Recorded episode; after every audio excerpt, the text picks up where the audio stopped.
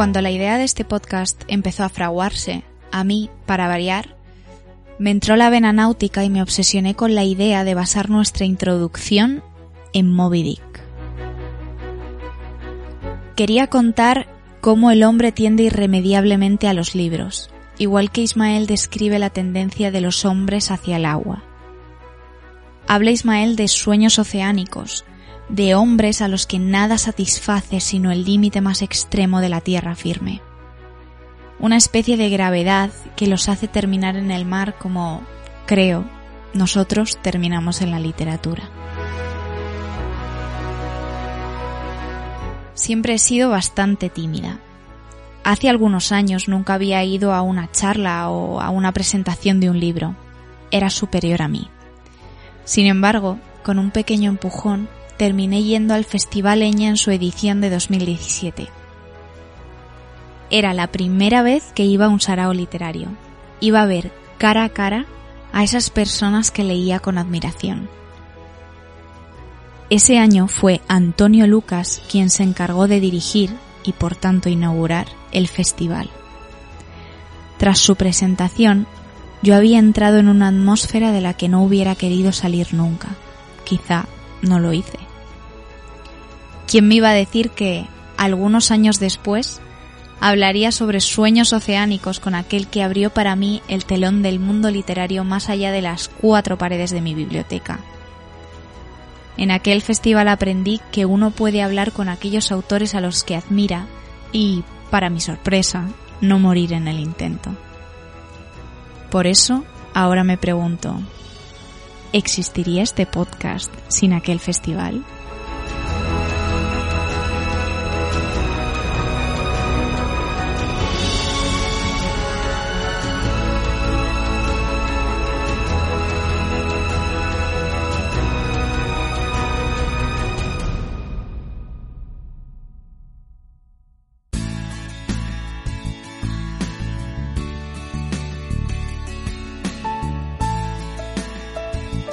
Bienvenidos a Prólogos,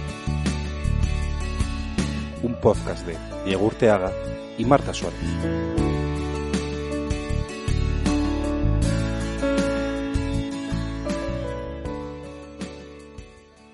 Bueno, Antonio Lucas, eh, bienvenido a Prólogos, ¿cómo estás? Pues un placer, muchas gracias, porque inauguro el año con vosotros prácticamente. Sí, Eh, inauguras el año y cierras la temporada, fíjate. no está mal, no está mal. Sí, sí, un buen broche, di que sí. Eh, bueno, Antonio, en, 2020, en septiembre de 2021 publicas tu primera novela, La Buena Mar, y mm, que, bueno, y de- te embarcas hacia o el personaje, que no es exactamente tú, pero comparte contigo muchas cosas, según, según has dicho, eh, embarca hacia Gran Sol. Queríamos preguntarte eh, qué siente un hombre de, de tierra adentro cuando el barco suelta amarras y la tierra empieza a quedar en la lejanía. ¿Es más la excitación o el miedo?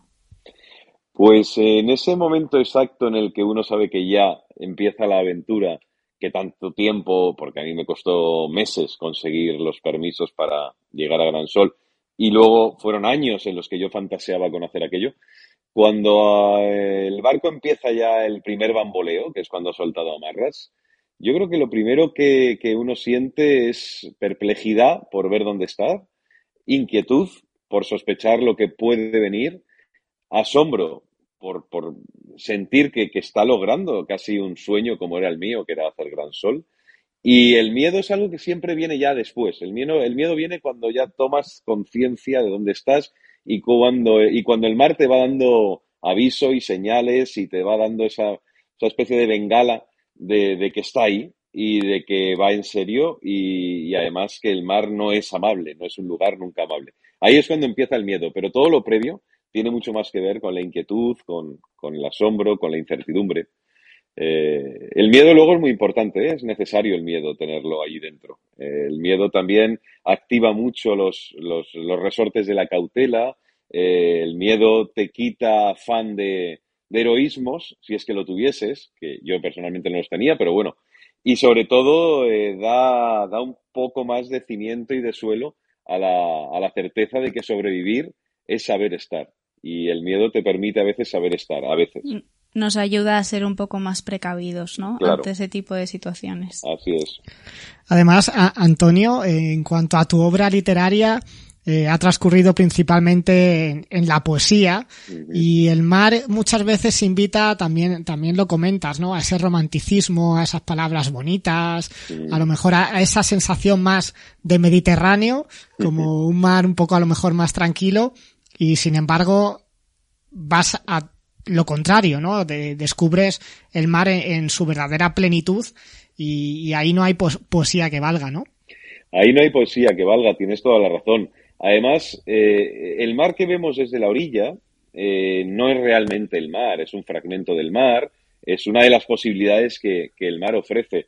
La realidad es muy distinta, es muchísimo más cruel, mucho más salvaje que es el mar de adentro, que es el mar mar de verdad. O sea, el mar real no es aquel que uno es capaz de, de, ver desde, desde la placidez de un ventanal o de un roquedal o de una silla o de una, o de una, ¿cómo se llama? una toalla, ¿no? O sea, el mar de verdad es aquel que no acepta ser mirado si no estás dentro.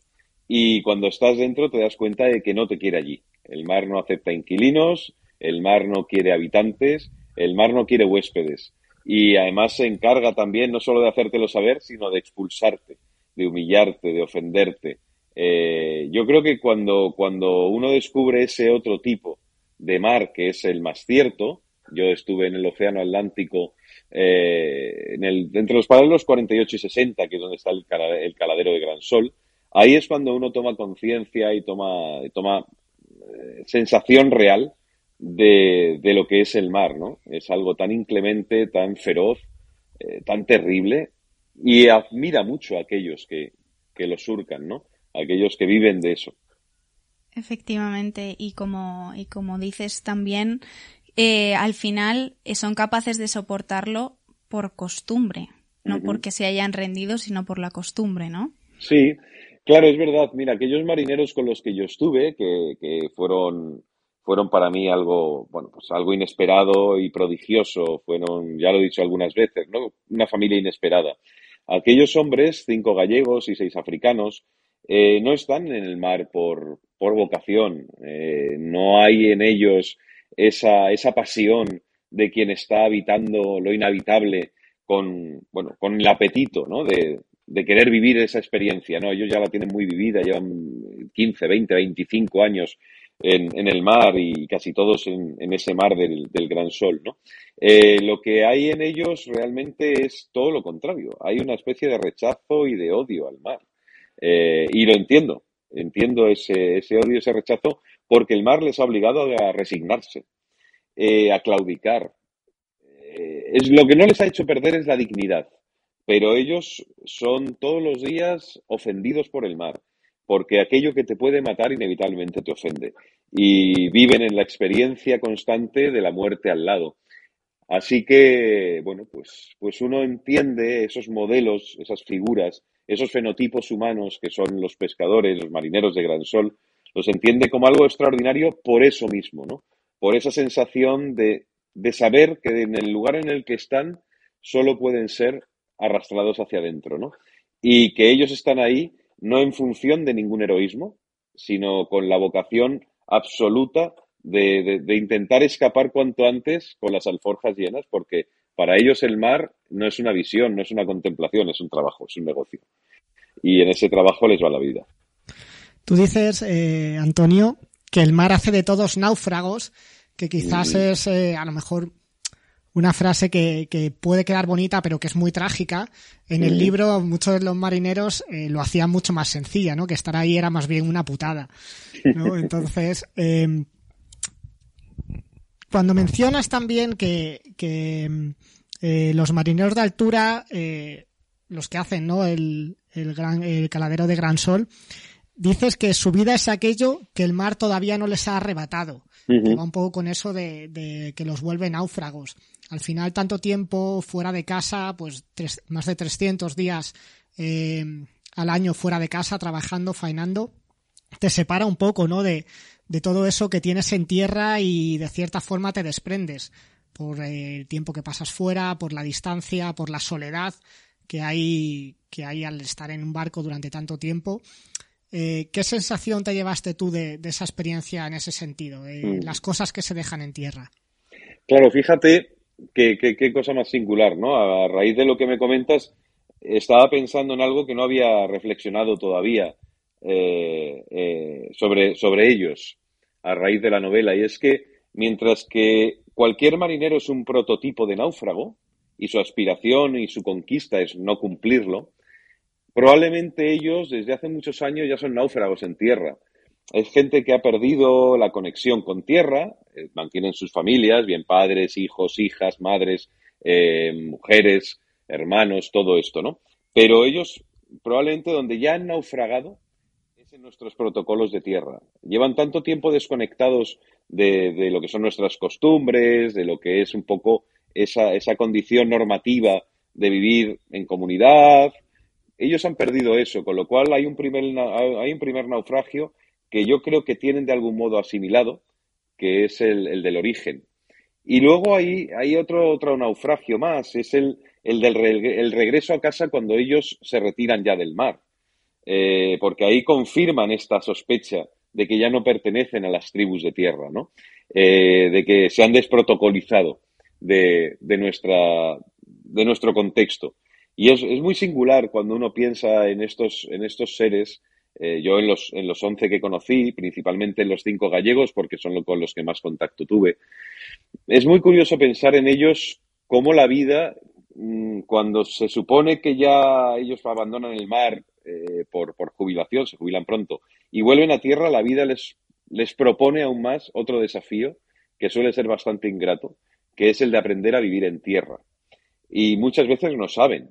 Eh, ellos es verdad que no saben muy bien cómo manejarse eh, en una vida, digamos, normal, ¿no? En la vida natural, que tiene una serie de obligaciones, que tiene una serie de, horarios, que tiene una serie de, de eh, sí, bueno, de condiciones para nosotros naturales, pero que para ellos son un hándicap. Un marinero se jubila a los, un marinero de altura se jubila a los 56, 58 creo, 58 años. Claro, le queda pues un buen espacio de vida por delante y sin embargo, caray, va a cumplir en un territorio al que tiene que aprender a pillarle la postura, que es la tierra. Y sin embargo, eh, hay un momento en el libro que también se dice que lo único que sucede en la vida de un hombre ocurre en tierra y que el resto es miseria. O sea, mm. realmente tienen la sensación de que la vida está ocurriendo en tierra y que el resto, lo suyo, el mar, el caladero de Gran Sol, es miseria, pero en realidad cuando vuelven a tierra no saben muy bien cómo desenvolverse. Claro, eh, es curioso porque ellos creen que la vida, la vida que tienen es la vida, la vida de siempre, la vida suya, la vida, o sea, perdón, quiero decir, ellos están convencidos de que su vida en el mar es al fin y al cabo un, bueno, una especie de pasaje, ¿no? Una cuestión pasajera, pero cuando te das cuenta, ellos han bajado del barco para, para jubilarse y llevan 28 años de mar. Es decir, no ha sido pasajero. Al final, al final ha sido la vida. Ha sido la vida en el único espacio no habitable de la Tierra. Ha sido la vida convencido de que te estás perdiendo la vida, porque ellos tienen una existencia en la que son tremendamente conscientes de que están perdiéndose el nacimiento de sus hijos en muchos casos, por supuesto, eh, su crecimiento, eh, la relación con las mujeres, las relaciones con la familia. Allí fuera en la mar les pillan los eh, cumpleaños, los aniversarios, las navidades en la mayoría de los casos los entierros, las enfermedades, es decir, todo aquello que supone, que supone una de las, uno de los mimbres de los clanes, ¿no? De, los espacios tribales que son, que son las familias. Así que viven una realidad de la que son conscientes que no forman parte, están deseando volver y cuando regresan ya no saben cuál es su sitio. Entonces es una descompensación poderosísima y, muy, muy desalentadora emocionalmente muy desalentadora, ¿no? Y eso son las gentes de la mar, ¿sabes? O sea, el que ha hecho mareas en Gran Sol eh, tiene esta percepción, no solo estos, estos personajes de buena mar de la novela, es que yo creo, y además en los últimos meses que, he tenido que viajar mucho a Galicia con, el libro y hablar con otros muchos marineros que forman parte de otras tripulaciones, ellos me han, me han dado esa, bueno, esa sensación eh, o me han dado esa confirmación, mejor dicho, de que efectivamente su vida es eso. O sea, no los que yo vi eh, excepcionalmente, sino toda la vida de la cofradía del mar. Eh, claro. Y mm, eh, dices también en, en, Buena Mar que nunca averiguas tanto de un marinero como cuando recuerda. Eh, asististe a muchos recuerdos y aprovecho, no solo durante, durante tus, tu marea en Gran Sol, sino ahora que has recorrido Galicia, como dices, ¿te has encontrado con muchos marineros que han recordado contigo algunas cosas?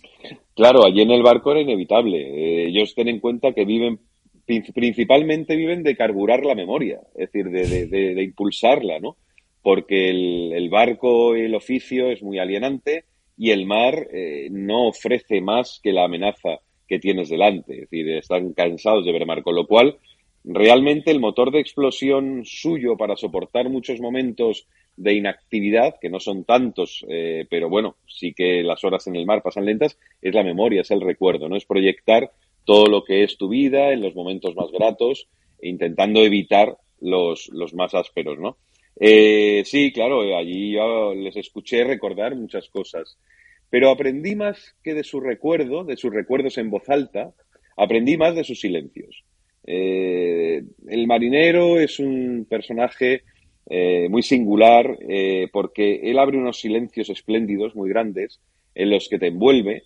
El silencio de un marinero cuando pasas con él tres o cuatro horas en silencio en un espacio de habitabilidad muy chiquito, no quiere decir que haya, que haya una desconexión de ti. Es decir, no es que esté ajeno a ti, sino al revés, te está sumando algo que él considera que forma parte del mayor gesto de la complicidad, que es estar callados. ¿no? Entonces yo entendí mucho, mucho mejor su gramática por aquello que callaban que por aquello que decían. No es que hablasen mucho, pero callaban muy bien. Tenían un callar extraordinario que era una forma de decirte, bueno, pues vamos en la misma dirección, ¿no? Y ahí sí, ahí aprendí bastantes cosas de ellos, de ver cómo miran eh, el mar, con qué, con qué desazón en tantos casos, eh, ver cómo, bueno, pues cómo en un momento dado esos silencios iban dándole modulaciones a sus gestos, con lo cual entendías que había momentos en los que estaban pensando algo probablemente, bueno, pues que les daba un cierto una cierta morriña, una cierta nostalgia. Otros momentos compartían a lo mejor un pensamiento rompiendo ese silencio, ¡pum! Porque era algo que se les, había venido a la cabeza y era gracioso. La mecánica de un hombre en el mar eh, requiere ser muy observada para poderla entender, ¿no? Y, a eso es a lo, que, a lo que yo me dediqué porque ellos tuvieron la generosidad de dejarme observarlo. Y es a verles callar, ¿no? Que era mucho más interesante en ocasiones que escucharles hablar. Es curioso además cómo haces esa diferenciación durante la novela, eh, lo que puede, puede parecer al lector o, al que no conoce eh, desde luego tan de cerca lo que es eh, hacer una marea, la diferencia en el barco, ¿no? Dentro del propio barco, entre, entre esos gallegos con los que quizás la, la, relación, la conversación o el silencio es mucho más cómodo, con la parte de, pues esos eh, africanos, eh, marroquíes, etcétera, que por desgracia, por suerte, por desgracia, hay ya mucha gente que no, no está dispuesta a, ejercer esto que tú denominas como eh, el oficio legal más cercano a la esclavitud esa diferencia ¿no? que hay en, un espacio, eh, un habitáculo o un espacio de, habitacional tan reducido, esa diferencia que pueda haber entre, entre ellos y que sin embargo, eh, pues en este caso, los gallegos eh, que faenan están como muy acostumbrados, saben que cada, saben que cada uno va a su aire y, no se entrometen en, la vida de los demás y parece complicado ¿no? en un espacio tan pequeño no entrometerte en la vida de los demás. Sí, la verdad es que, que joder, tiene un ejercicio de equilibrio de equilibrio de distancias alucinante. Eh, mira, eh, yo entendí pronto, eh, y también me lo explicaron ellos, muchas de las cosas que, entendí no, pues, no es por, por intuición mía, es porque ellos me explicaron tantas cosas de, cómo funciona un barco, más allá de su mecánica, ¿no? un barco no es una democracia, y además uno entiende que no debe serlo. está tremendamente jerarquizado. La relación, por ejemplo, entre gallegos y africanos es una relación, bueno, pues que tiene unas, digamos, unas lindes muy, muy claras y muy marcadas. Los africanos son la parte más penosa, la parte laboral más penosa del barco, es decir, es la del esfuerzo ímprobo, la de las rachas de sueño que no superan tres horas seguidas, las tres horas seguidas. Eh, bueno, la parte más ingrata del oficio de, la pesca de altura que no os imagináis lo, ingratísimo que es. La parte de los gallegos eh, también tiene su estratificación. Es decir, el patrón es el tipo que todo lo manda, un tipo que impone un respeto tremendo, un tipo que sabe que de él dependen eh, 11 vidas, las capturas de, esa marea, eh, con lo cual el sustento de esas familias, el acertar o el equivocarse con las zonas de faena, eh, equivocar o acertarse con cómo esquivar o, sortear un temporal. Es decir, hay, hay una fuerza motriz en el patrón que es extraordinaria. Y de ahí hacia abajo, todo cumple un papel. Es decir, no hay un momento de confraternidad, por ejemplo, en el puente de gobierno, donde siempre está el patrón. Ahí no sube nadie que no esté autorizado para subir o que no tenga una buena excusa en un momento. Y de ahí hacia abajo, todos son escalones de jerarquía. Es verdad que la relación entre los africanos y los gallegos es muy equilibrada, muy equilibrada, pero porque ellos mantienen unas distancias extraordinarias, que no son distancias gélidas. Es decir, es que cada uno juega un papel y en sus papeles tiene muy bien demarcados sus espacios y sus, acercamientos y sus, y sus lejanías, ¿no? Pero eso es muy interesante verlo desde el punto de vista de, un espectador ajeno a ese mundo, porque te das cuenta de que ahí hay realmente una convivencia. Cuando hay un momento de peligro, esos once hombres en espacios tan estratificados, espacios jerárquicos, espacios simbólicos, se juntan como un solo hombre. Eh, esas gargantas que cada una cuenta lo suyo y grita para su lado, cuando hay una sensación de, bueno, pues en la que deben estar juntos, esa garganta es la de un solo, esas gargantas son las de un solo hombre. Es decir, el, la nobleza, la lealtad, el equilibrio solidario que yo vi entre los hombres del nuevo Confurco, eh, llamado en la novela Carrumeiro, que es en el, el barco en el que yo viajé, es uno de los, eh, de los descubrimientos más excitantes, alucinantes, emocionantes que yo, que yo he visto en mi vida. Es decir, la solidaridad de esos hombres que en un día normal de faena, cada uno está a lo suyo, probablemente pasan días, si, es si no es necesario, sin hablarse. Eh, cuando embarcas en, en, el Carrumeiro o en el nuevo Confurco, Confurco eh, uno, uno embarca los problemas consigo y, y ya un poco romantizando el mar, eh, cosa que reprobarían estos marineros, pero en, en alta mar eh, llegamos antes o, o, o, más fácilmente a, lo esencial, es más, es más fácil eh, desgranar lo que es accesorio. Pues sí, creo que sí. Creo que con el tiempo, cuando pasan unos cuantos días, tú te vas desprendiendo de cosas. Inevitablemente de lo que te desprendes es casi todo eh, mental, es psíquico, son recuerdos, eh, son escenas, instantes, son nostalgias. Eh, con, cuando van pasando los días en el mar, uno se siente cada vez más despojado. Incluso llega a entrar en la ficción de pensar que a lo mejor su vida puede ser la del mar también. a mí eso me sucedió los últimos días, porque la marea mía fue muy larga eh, por unos problemas de motor, bueno, por imprevistos, lo que iban a ser 15, 16 días se convirtieron en 21. Y dices, bueno, solo son 5 días de más, caray, pero es que cada día en el mar no, sabéis, no sabéis lo que pesa allá arriba, es un sitio infame y terrible. Eh, bueno, pues cuando uno va pasando los días te, das cuenta de que te vas vas soltando lastre, lastre de tu propia vida, que es el único lastre que puedes soltar, no vas a tirar la mochila por la borda. Entonces, esa falta de lastre da una, una especie como de, suspensión muy agradable, ¿no? El no pensar en el periódico, el no pensar en, en las pequeñas cosas que uno tiene en Madrid, que es donde yo vivo, eh, el no pensar, bueno, los, las tonterías de, la vida de cada uno, ¿no? Eh, es verdad que uno se va, se va sintiendo más ligero, menos grave, ¿no? Y eso es una ficción, porque cuando vuelves a tierra todo aquello vuelve a formar parte de, tu astronomía de, historias y de preocupaciones y de entusiasmos y tal. Pero el mar juega con esa, con esa ficción. Y ellos están muy acostumbrados, por ejemplo, a vivir desprendidos de memoria. Porque uno, eso te lo explicaba muy bien Lolo, Castor o cualquiera de, los buenos de los buenos marineros con los que conviví. Es decir, no conviene en el barco llevarte muchos pensamientos, porque el pensamiento en el mar se estira muchísimo.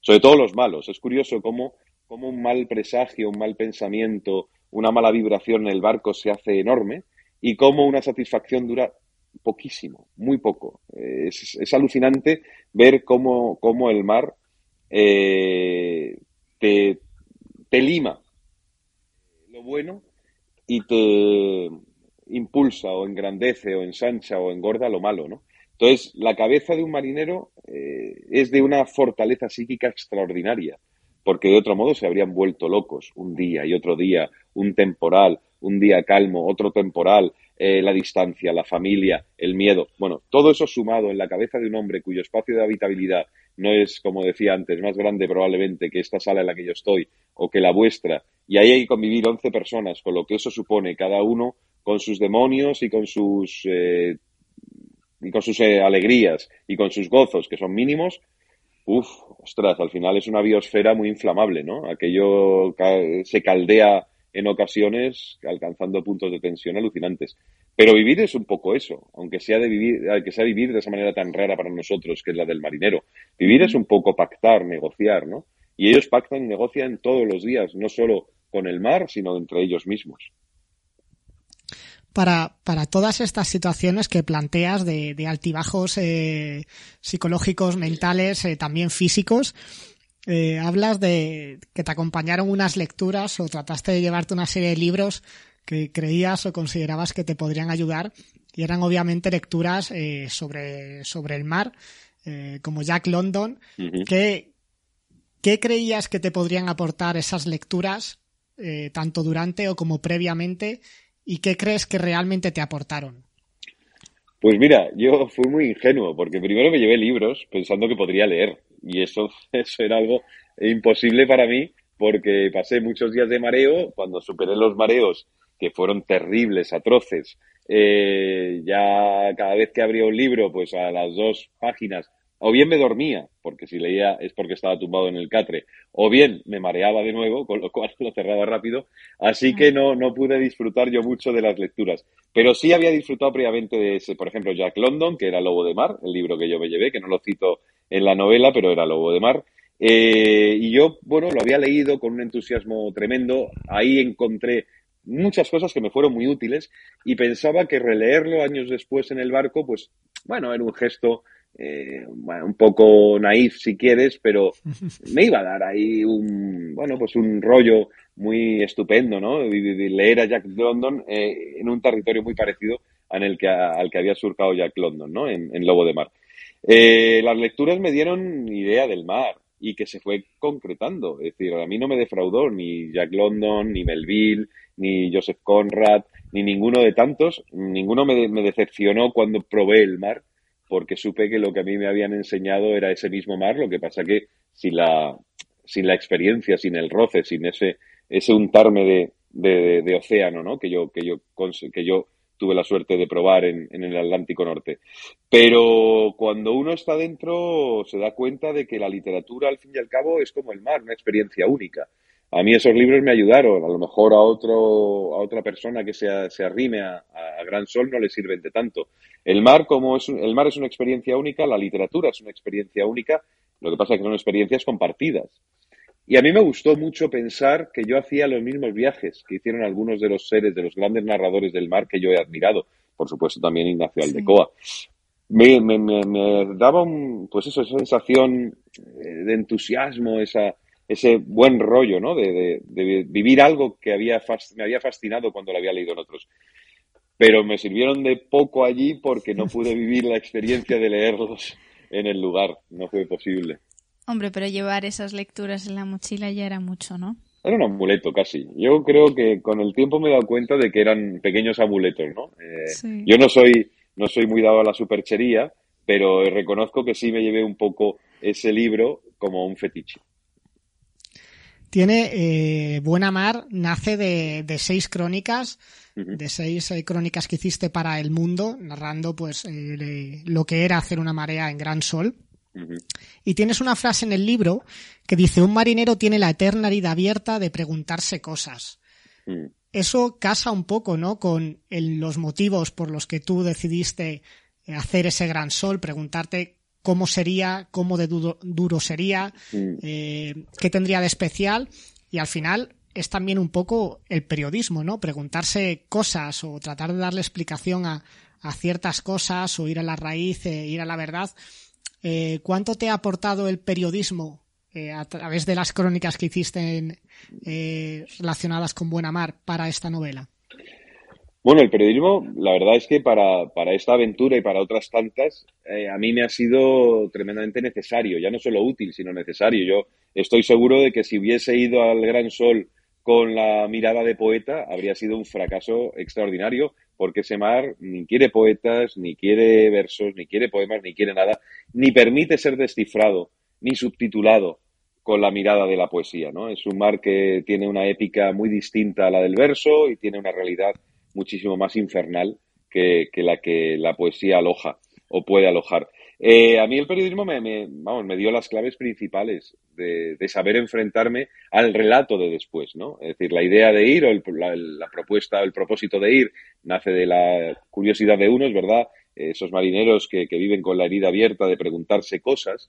Eh, yo creo que ellos se preguntan cosas mucho más eh, profundas de las que yo era capaz de articular dentro del barco. Lo mío podríamos ponerlo en el lugar de la curiosidad lo suyo sí que creo que era profundidad. Es decir, gente que lleva tantos años en el mar, sus preguntas tienen un tonelaje extraordinario. Hay algo de, hay algo de, terriblemente humano, de fieramente humano, ¿no? Eh, por decirlo a lo Blas de Otero. Hay algo de fieramente humano en ellos que yo no, no era capaz de, desarrollar, ni de articular, ni lo llevo, ni lo tengo, ¿no?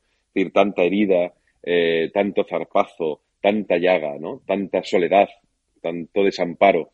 Yo no llevaba eso en mi, en mi mercancía, pero ellos sí lo llevan ya incorporado, con lo cual esa eterna vida abierta de preguntarse cosas que tienen ellos, a mí me parece que es uh, de una, una rotundidad extraordinaria. Lo mío era más curiosidad, sí, el preguntarme cómo sería aquello, qué sería el mar en esas latitudes, cómo viven, cómo se relacionan, qué sentido tiene estar allí.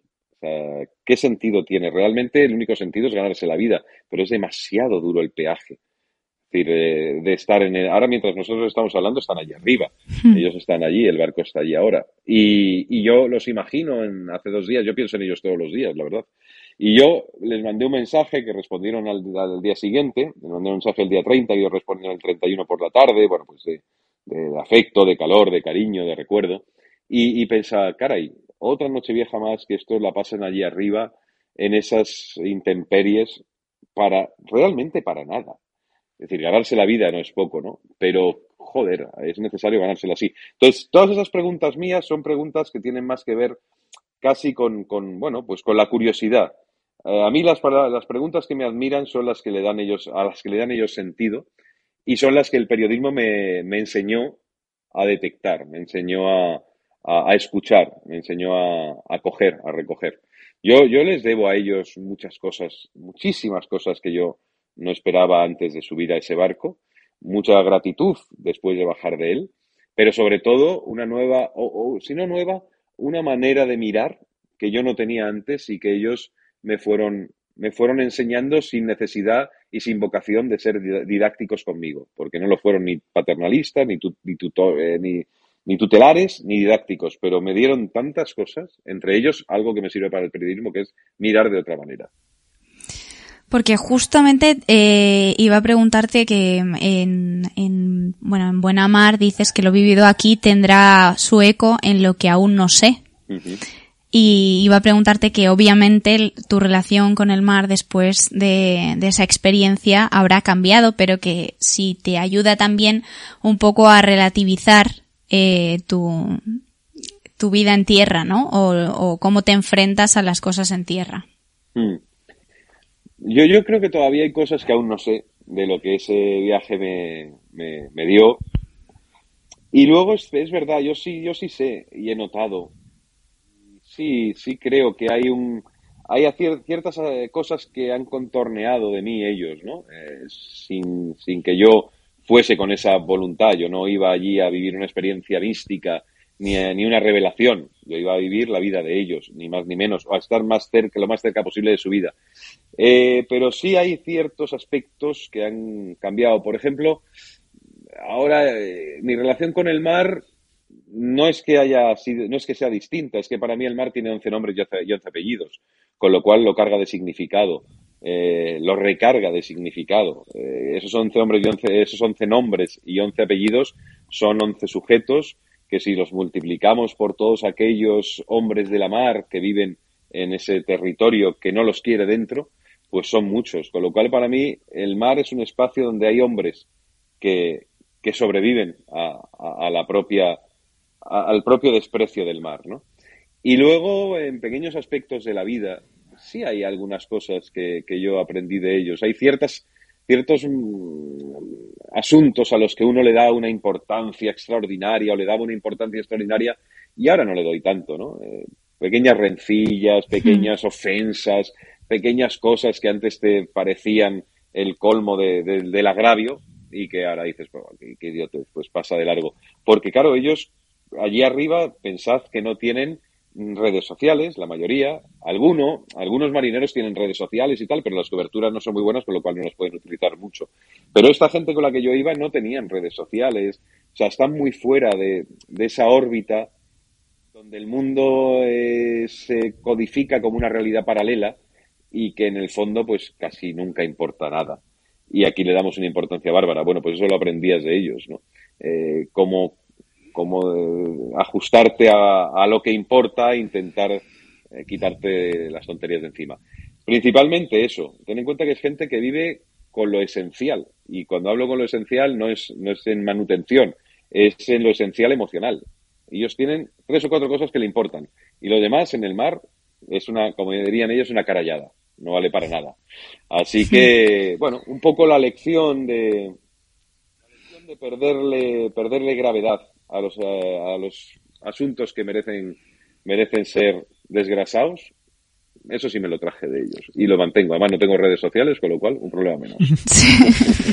Dices que no bajaste de cierta forma, pues metafóricamente, ¿no? Del barco hasta que no escribiste la novela. Pero es Antonio Lucas que bajó del Carrumeiro.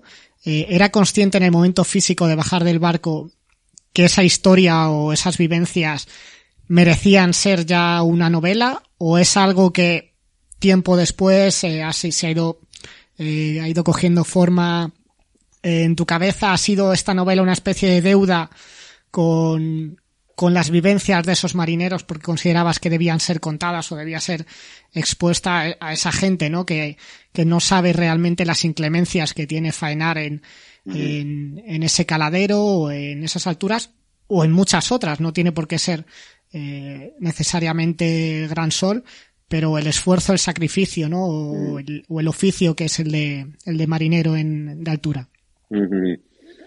eh, a ver, a ver, a ver, a ver, porque la pregunta no es fácil, o la respuesta mm, no es, no es fácil. Yo, a ver, espérate, me he perdido un poco. Resúmemela. te, te, decía que si eh, ese Antonio Lucas que baja del Carrumeiro ya tenía en la cabeza que esa historia debía ser novela o no. Eso quería, quería explicártelo bien. Eh, la verdad es que no. Yo cuando bajé del barco no sabía ni que tenía reportajes. Y créeme, porque en el barco llegó un momento, como os decía antes, que yo me desentendí tanto de tantas cosas, que llegó un momento en que no sabía realmente si eso que yo estaba haciendo era escaquearme de mi, de mi proyecto o vivirlo con una intensidad alucinante. No lo sabía. Cuando bajé, bajé muy desconcertado, primero muy emocionado por lo que había vivido, muy emocionado por ellos, que se convirtieron en mi familia inesperada. Eh, entristecido porque los dejaba.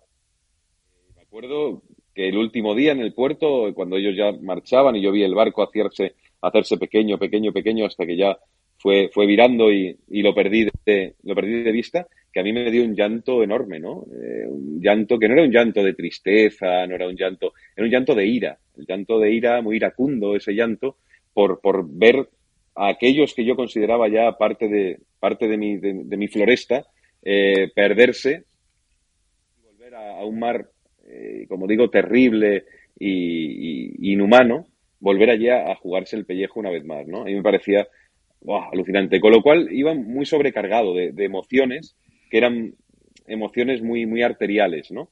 Así que no tenía ni idea de lo que iba a suceder. cuando llegué a Madrid ya la cabeza se, se aposentó un poco, ya reposé la historia, no tenía muchas notas porque no tomé casi ninguna nota en el barco al final, eh, más que algunas cuestiones técnicas, pero no tomé mucha nota porque os vi, os aseguro y os prometo, os tengo muy cerca de aquí, de, la mano casi el, cuaderno de notas y lo abriríamos son ocho. Os aseguro que me dediqué a vivir esa historia, con lo cual lo que hice al escribir los reportajes, con la memoria muy viva todavía de lo, de lo, de lo experimentado, porque yo llegué y a la semana me puse a escribir los reportajes, bueno, ahí fue casi evocar todo lo que había vivido y asomarme un poquito a las notas, que eran muy escasas, pero me, sirvieron bastante.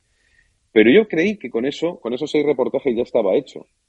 Pero fue, fue, bueno, fue mi mujer y fueron algunos amigos los que me hicieron saber eso que, antes comentabas, ¿no? Es decir, que yo no me había bajado del barco, que yo seguía hablando de ellos, que cada vez que alguien me preguntaba, y claro, me preguntaban bastantes amigos, eh, porque, bueno, acababa de llegar y todo era muy reciente, pues yo explicaba y, bueno, me emocionaba explicando. Entonces fue cuando, cuando Lara y ya te digo, dos o tres amigos más me dijeron, tú no has bajado del barco, tío. Tú tienes que, tienes que hacer algo porque sigues allí. O sea, mentalmente sigues allí. Y era verdad. Así que me propuse escribir lo que tampoco estaba previsto. O sea, yo no mm. sabía si traía reportajes, pero tenía que hacerlos porque para eso me había enviado el periódico y no sabía que no había bajado y que tenía que quitarme de encima el barco de una, de una dichosa vez. Y, era una novela lo que podía desalojar de mí tanta historia. O sea que, digamos, todo, todo fue una concatenación de accidentes muy hermosos, ¿no? Y, la novela fue la forma de quitarme de, de encima, como digo, el barco, pudiendo eh, desprenderme o pudiendo contar todo lo emocional que ese viaje, ese viaje había tenido que el periodismo no me permitía contar periodismo sabéis que no puedes, no puedes implicarte, implicarte emocionalmente con el paisaje que estás describiendo porque de algún modo adulteras ¿no? la, historia. Y la literatura es todo lo contrario, te puedes derramar allí perfectamente porque para eso, para eso está, ¿no? Así que los reportajes fueron necesarios, pero yo realmente dudé de que pudiera tenerlos porque, porque me habían metido tanto que había perdido la concepción de que estaba allí como periodista. Y la novela eh, era absolutamente inesperada porque venía a ser casi el último lenitivo de un viaje muy hermoso, pero que tenía todavía ese, ese pequeño, esa pequeña hipoteca sin cubrir, que era contarles a ellos que, que me habían hecho muy feliz, que había sido muy dichoso a su lado y que, y que toda mi gratitud era, era poca, ¿no? Que es el motivo que tiene la novela, es un homenaje a ellos. ¿Ha habido feedback ya por ir ah, cerrando el capítulo, ¿ha habido feedback de los marineros? Sí, ha habido feedback de algunos de ellos, bueno, de todos, pero algunos tal. El más gracioso es el feedback, no sé si, si os lo he contado ya a vosotros o, pero bueno, si no, a lo mejor lo habéis oído. Es Castor, uno de ellos, que, que me llama un día. Eh, la novela no había salido todavía, pero ya alguien en redes había dicho, bueno, Alfaguar y tal, pues que salía esa novela, ¿no? Con esa historia. Entonces me llama Castor, que tiene una voz así, muy, Sí, yo no, me ha dicho mujer que ha visto, su mujer si tiene redes sociales, ha visto mi mujer que por ahí sale la novela, el libro ese. Digo, sí, Castor, tío, va a salir ahora, en septiembre, ojalá os guste, lo único que me importa, que salga bien o salga mal, es, es un azar, pero que os guste a vosotros, es la única vocación que tiene esta novela. Bueno, bueno, ya veremos. Oye, ¿y cuántas fotos tiene? Ya, digo, ¿cómo que fotos? Sí, hombre, ¿cuántas fotos? Fotos de las que hicimos en el barco, ¿cuántas has metido? digo, hostia, pues no, no hay fotos en el, en el libro. ¿Y qué libro es ese si no hay fotos? Que no me va, claro, no me va a conocer nadie. Entonces se quedó decepcionadísimo, decepcionadísimo. Un fraude que había sido todo este viaje para él. En los reportajes no porque salían las fotos, pero aquí el libro era un fraude para él. Y luego no, luego le ha gustado mucho, y a Lolo le ha gustado mucho, y a Ancho, a todos les ha gustado. Se han visto, creo que se han visto bien, se han visto bien, bien dibujados y se han visto muy respetados. Es decir, se han visto reconocidos en lo que más le puede importar a un marinero, que es, que es eh, su dignidad y sobre todo sacarlos de esa enorme invisibilidad en la que vive la gente de la mar. Qué satisfacción, ¿no? Sí, que les haya gustado tanto. A ellos sí, imagínate que te dicen que, que aquello no se reconocen, que no se gustan, pues te tienes que ir a otra vez a Gran Sol pero a tirarte. esta vez sí, ¿no? A caer en la tentación suicida. Efectivamente, esos, esos vértigos que te dan de vez en cuando como pensando, me tiro no me tiro, ahora te vas a tirarte. Ahora no, les, ha, les ha gustado y, es, Y es la verdad, o sea, la mejor recompensa son ellos, o sea, que ellos se vean en el libro, porque el libro es, es, es eh, algo que me pusieron ellos delante, y no digo que un regalo, pero sí fue una especie de, de pequeño tesoro, ¿no? Que dijeron, esta es nuestra vida, se ha contado muy poco, pero sobre todo esto somos nosotros, que importa más que esa vida, ¿no? Estos somos unos seres, unos individuos con unos DNIs o unos números de pasaporte, pero que en la realidad, fuera de la normativa y fuera de, de la documentación, fíjate todo lo que, lo que hay dentro de un marinero, ¿no? Y wow, y son verdaderas grutas humanas cada uno de ellos. Pues nada, Antonio, eh, solo nos queda agradecerte que, que, hayas pasado por prólogos y un poco así a quemarropa, lo, lo admito. ¿Qué libros dejaría eh, Antonio Lucas en, en prólogos de cara al nuevo año? De cara al nuevo año, o sea, de los que he leído en el 21 o de lo, de, sí. que sea, ¿no? sí, sí, sí. Por vale, ejemplo. Pues, mira, eh, voy a deciros dos o tres entre poesía y, y narrativa. Fenomenal. Eh, mira, a mí me, me, me, gustó mucho este año, muchísimo. Bueno, una novela de Javier María, se llama Tomás Nevinson. Me parece uh -huh. una de las grandísimas novelas, no solo de María, sino de los últimos años en español. Sí. Eh, coincidimos, coincidimos. Sí, qué, bien, qué alegría. Me gustó mucho una novela de una poeta que, que esta también es su primera novela, se llama Niños Aparte, se llama Julieta Valero, la publicó Caballo de Troya. Me pareció uh -huh. una novela muy, muy, muy bien hecha y con una historia muy bonita y, y creo que con un lenguaje muy poderoso, ¿no? Un lenguaje además con distintos registros. Yo creo que Julieta es una de las poetas que más me, interesan y, ahora es una narradora que ya suma mis afectos totales. Eh, luego en, poesía hay una antología, una antología que ha sacado una pequeña editorial catalana que lo está haciendo muy bien, que se llama Ultramarinos. Y la antología la tenía por aquí, la tenía por aquí, o debía tenerla por aquí. Esta, no, esta no es. Bueno, es, a ver, déjame que dé la vuelta aquí. Aquí está, sí. Mira, es una antología que se llama Antología de la nueva poesía negra y malgache en lengua francesa. Bueno, es una joya. Tiene un prólogo de Jean-Paul Sartre eh, y es una joya de antología, pues son una cantidad de poetas, hombres y mujeres que yo desconocía, eh, pues eso, eh, africanos, malgaches y tal. Está hecha por un grandísimo poeta que se llama Leopold Seda Senghor, un poeta senegalés extraordinario, eh, afincado en Francia y, bueno, un poeta de uno de los grandes del siglo XX. Y es un libro que, que he disfrutado muchísimo. Y luego, eh, bueno, iba a decir otro de poesía, pero no he dicho ninguno de ensayo.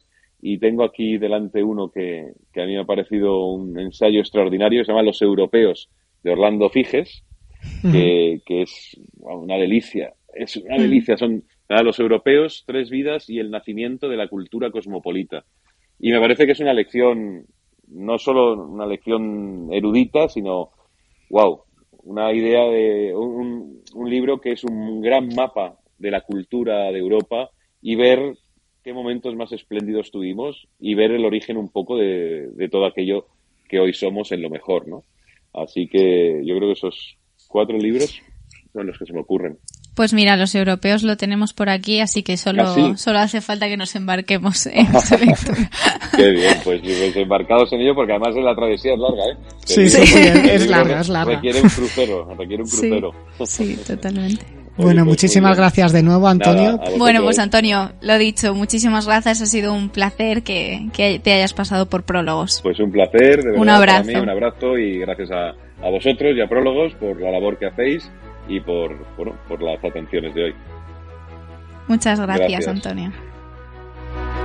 Y recordad que podéis seguirnos en Instagram, Twitter y Facebook y podéis escucharnos en Spotify, iBox, Apple Podcast, Google Podcast y ahora también en fuencarralipardo.com.